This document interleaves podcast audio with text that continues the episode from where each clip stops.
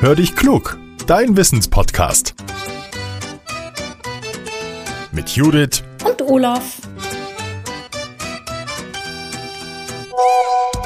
Ah, eine Sprachnachricht von Judith. Na, mal hören, was er will. Hallo, mein lieber Olaf. In dieser Woche haben wir Post von einem Jungen mit einer Frage. Mann, Mann, Mann, Mann, Mann, habe ich da gedacht. Wie sollen wir das nur erklären? Wir hören mal rein.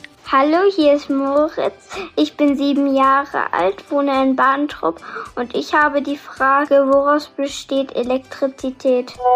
Hallo Judith und hallo Moritz. Moritz, mein lieber Schwan, du mit deiner Frage treibst du mir tatsächlich ein bisschen die Schweißperlen auf die Stirn. Warum? Weil wir Elektrizität nicht sehen können und es schon ein bisschen schwerer ist dann zu erklären, woraus sie eigentlich besteht. Aber komm, wir schauen mal.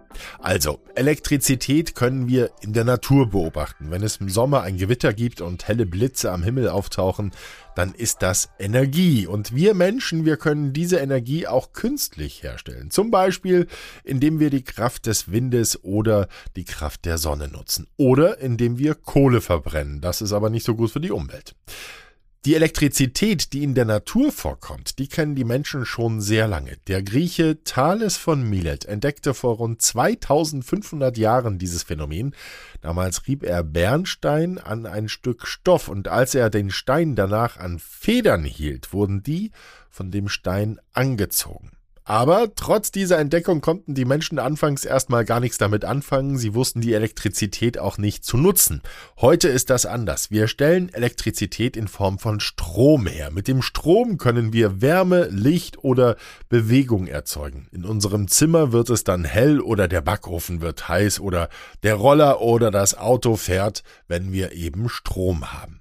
So, und wir haben schon gesagt, Elektrizität können wir nicht sehen, deswegen fällt es uns schwer, sie genau zu beschreiben. Was wir dafür wissen müssen, egal ob Stein, Pflanze oder ein Stoff, alles besteht aus ganz kleinen Teilchen. Diese Teilchen nennen wir Atome und jedes Atom besteht aus einem Atomkern, um den noch kleinere Elektronen kreisen.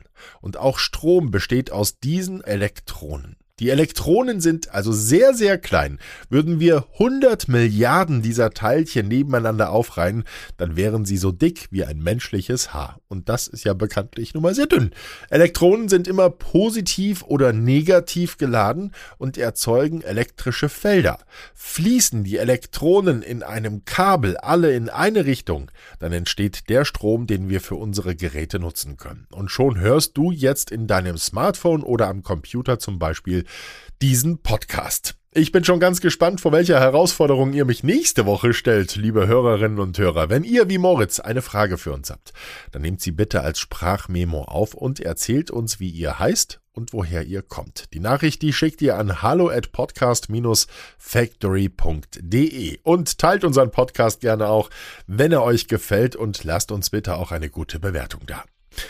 Und jetzt noch ein bisschen Werbung in eigener Sache. Judith und ich haben seit kurzem noch einen weiteren Podcast, der heißt erst saugen, dann wischen und der ist für die Mamas und Papas unter euch, die immer wieder versuchen, die Bude auf Vordermann zu bringen. Hier erfahrt ihr zum Beispiel, wie ihr die Klobrille wieder sauber bekommt oder wie ihr den Staub von den Büchern runterkriegt. Mir ernst geht's da aber nicht zu.